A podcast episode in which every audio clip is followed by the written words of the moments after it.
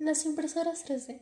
Una impresora, 3D es una máquina capaz de, imprimir figuras con volumen a partir de un diseño hecho por ordenador. Con volumen quiere decir que tiene un ancho, largo y alto.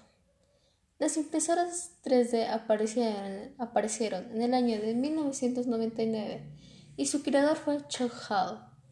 Las partes fundamentales de una impresora 3D es el material usado, la cabeza de la impresora, conectores y puertas, piezas imprimibles, el e inyector.